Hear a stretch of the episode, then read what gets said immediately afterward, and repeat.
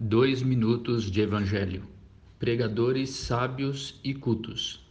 Eu te louvo, Pai, Senhor dos céus e da terra, porque escondeste estas coisas dos sábios e cultos e as revelaste aos pequeninos. Sim, Pai, pois assim foi do teu agrado. Foi assim que Jesus falou com o Pai dele sobre o entendimento do Evangelho.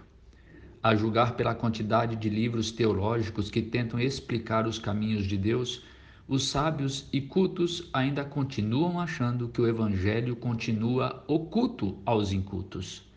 Os púlpitos estão cheios de sábios, superiores aos que sentam-se para ouvir, de onde despejam sua pretensa e arrogante sabedoria.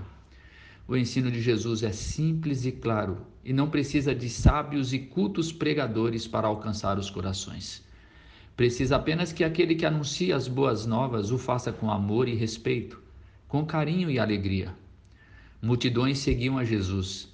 A maioria era de pessoas incultas e pobres. Todos entenderam. Os pescadores entenderam, achando que não haviam entendido. Maria Madalena entendeu. Leprosos entenderam. A viúva de Naim também entendeu.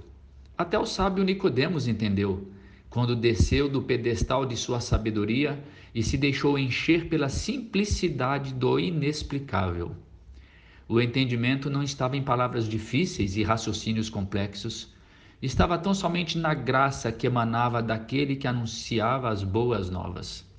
As pessoas eram atraídas a ele, ao amor dele, à bondade dele, à compaixão dele, às palavras de vida eterna que saíam de sua boca atraídas a ele com o coração aberto, elas entendiam tudo, mesmo sem saber explicar nada. Eu sou Adailton César, apenas um discípulo de Jesus.